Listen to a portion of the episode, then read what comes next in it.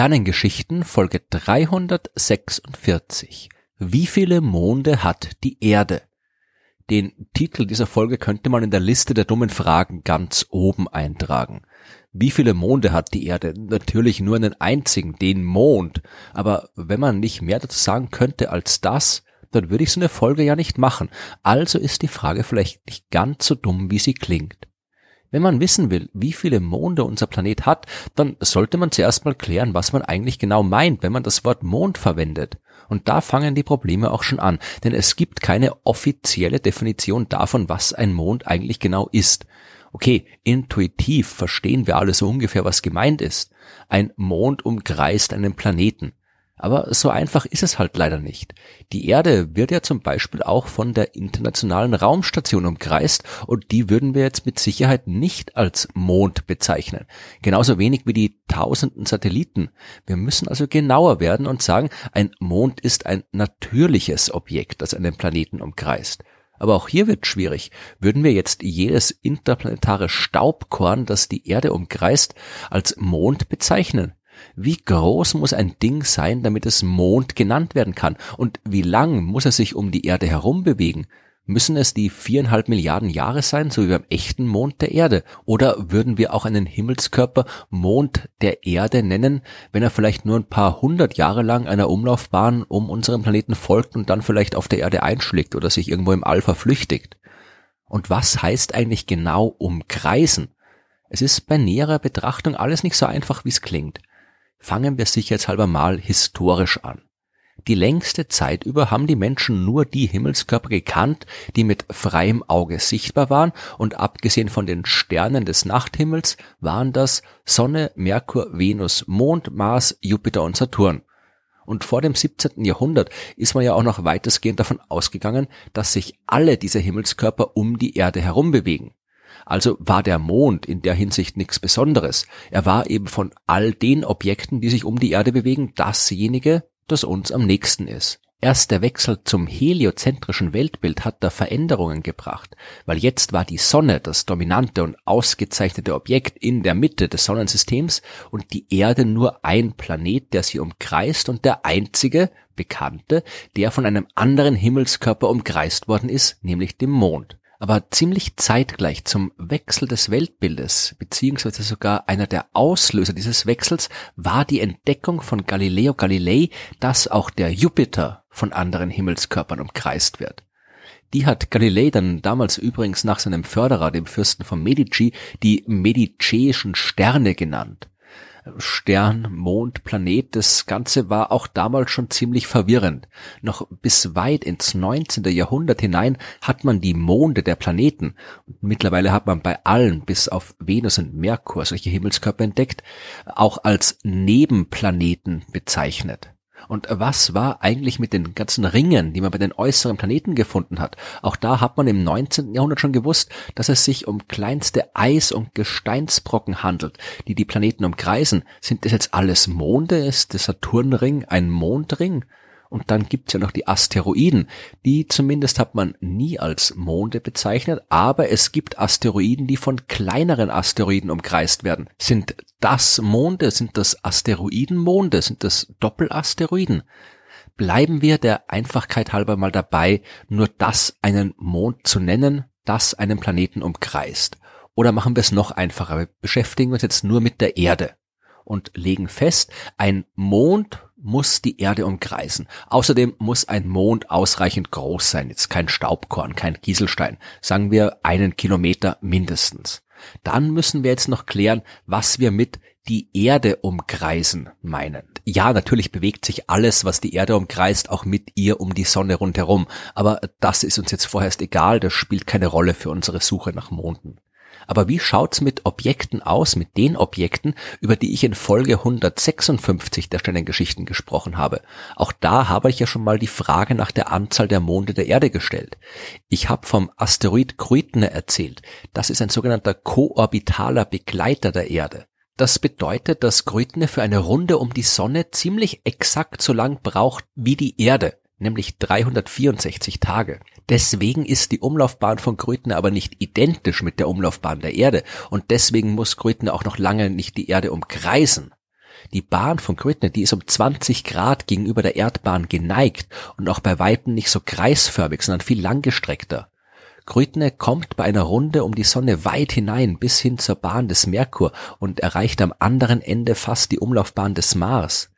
Erde und Grütne stehen in einer ganz speziellen dynamischen Beziehung, aber der Asteroid umkreist unseren Planeten nicht. Wenn man das Ganze von der Erde aus betrachtet, dann äh, scheint sich Grödner mal anzunähern, mal wieder zu entfernen, aber er bewegt sich nie um uns herum und er kommt uns auch nicht näher als 12 Millionen Kilometer. Auch wenn Grödner manchmal als zweiter Mond der Erde bezeichnet wird, ist er das doch nach allen halbwegs vernünftigen astronomischen Maßstäben nicht. Das gleiche gilt für die anderen bekannten koorbitalen Begleiter der Erde und das gilt auch für den einzigen bekannten Erdtrojaner. Dieser Asteroid mit der Bezeichnung 2010 TK7 bewegt sich auf annähernd der gleichen Bahn wie die Erde um die Sonne herum, aber immer 60 Grad vor der Erde. Solche Trojaner-Asteroiden gibt's bei vielen Planeten. Ich habe in Folge 31 mehr davon erzählt. Als Monde gehen aber auch die nicht durch.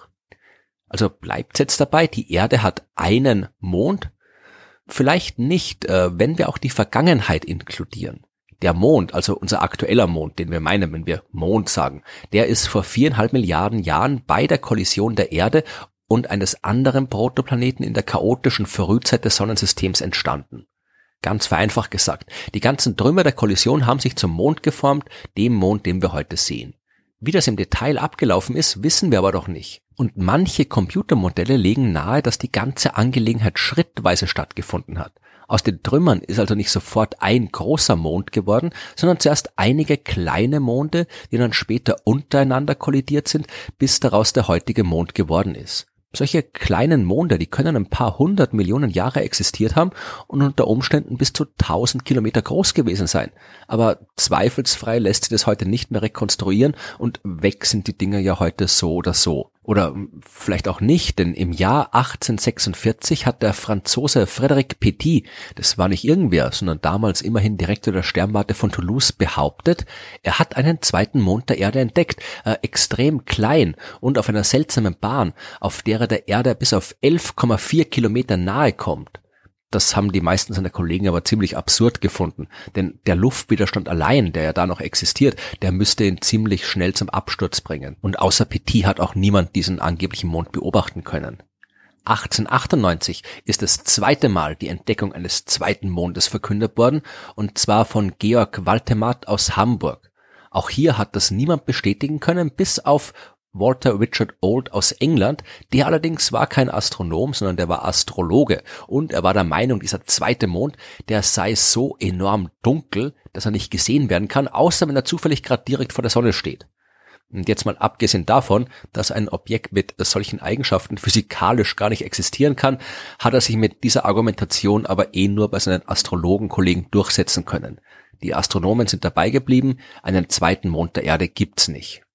Wo stehen wir jetzt also? Die Erde hat heute einen Mond und früher vielleicht ein paar mehr gehabt. Sind wir jetzt also fertig? Äh, nicht ganz. Denn ab und zu hört man auch, die Erde hätte gar keinen Mond. Und damit sind jetzt nicht irgendwelche wirren Verschwörungstheoretiker gemeint. Das Argument geht so. Wenn zwei Objekte einander umkreisen, dann tun sie das immer gemeinsam und immer um ihren gemeinsamen Massenschwerpunkt herum. Nehmen wir zum Beispiel Pluto und Charon. Der eine ist ein großer Asteroid und Zwergplanet, der früher als offizieller Planet des Sonnensystems geführt worden ist. Und äh, der andere ist ein Asteroid und Zwergplanet, der allgemein als Mond von Pluto bezeichnet wird. Charon ist aber vergleichsweise groß und schwer. Seine Masse beträgt mehr als 52 Prozent der Masse des Pluto. Die Gravitationskraft, die Charon auf Pluto ausübt, ist also ebenfalls vergleichsweise stark, was dazu führt, dass nicht Charon um Pluto kreist, sondern Pluto und Charon gemeinsam um einen Punkt, der zwischen den beiden im Weltall liegt, eben ihren Massenschwerpunkt. Und der befindet sich immer zwischen den beiden Himmelskörpern, um die es geht, aber auch immer näher am schwereren Objekt. Und umso näher am schwereren Objekt, je größer der Unterschied in den Massen ist. Nimmt man zum Beispiel den Saturn und seinen Mond Titan, dann ist der Titan ein wirklich gewaltig großer Mond, größer als der Planet Merkur. Aber weil der Saturn eben noch viel, viel mehr Masse hat, liegt der Schwerpunkt, der Massenschwerpunkt hier tief unter der Oberfläche des Saturn. Die Bewegung des Saturn um diesen Punkt, die existiert, die ist also nur eine Art Wackeln, während der Titan sich eindeutig um den Saturn herum bewegt. Es gab mal einen Vorschlag, dieses Verhalten für eine offizielle Definition des Begriffs Mond zu nutzen. Liegt der Schwerpunkt innerhalb des massereicheren Körpers, dann ist das kleinere Objekt sein Mond. Liegt der Schwerpunkt dagegen eindeutig zwischen den beiden Objekten im All, dann ist nicht äh, das eine der Mond des anderen, sondern beide sind Teil eines Doppelplanetensystems. Ist es jetzt bei der Erde und unserem Mond der Fall? Hier liegt der Schwerpunkt ungefähr 4680 Kilometer vom Erdmittelpunkt entfernt, also noch deutlich innerhalb der Erde. Und wenn sich Erde und Mond um diesen Punkt herum bewegen, dann wackelt eben auch die Erde nur ein bisschen, während der Mond die Erde umkreist. Wäre Pluto noch immer offiziell ein Planet, dann könnte man ihn gemeinsam mit Charon nach dieser Definition zu einem Doppelplanetensystem erklären und das haben früher tatsächlich auch manche gemacht. Die Erde ist aber ganz klar nicht Teil eines Doppelplanetensystems mit dem Mond, der ebenso klar kein Planet ist. Eine offizielle Definition dessen, was ein Mond ist, gibt's aber eben bis heute nicht. Wer Lust hat, kann der Erde also beliebig viele oder wenige Monde zuschreiben. Nach allem, was astronomisch sinnvoll ist, bleibt es aber bei der üblichen Antwort. Die Erde hat genau einen Mond.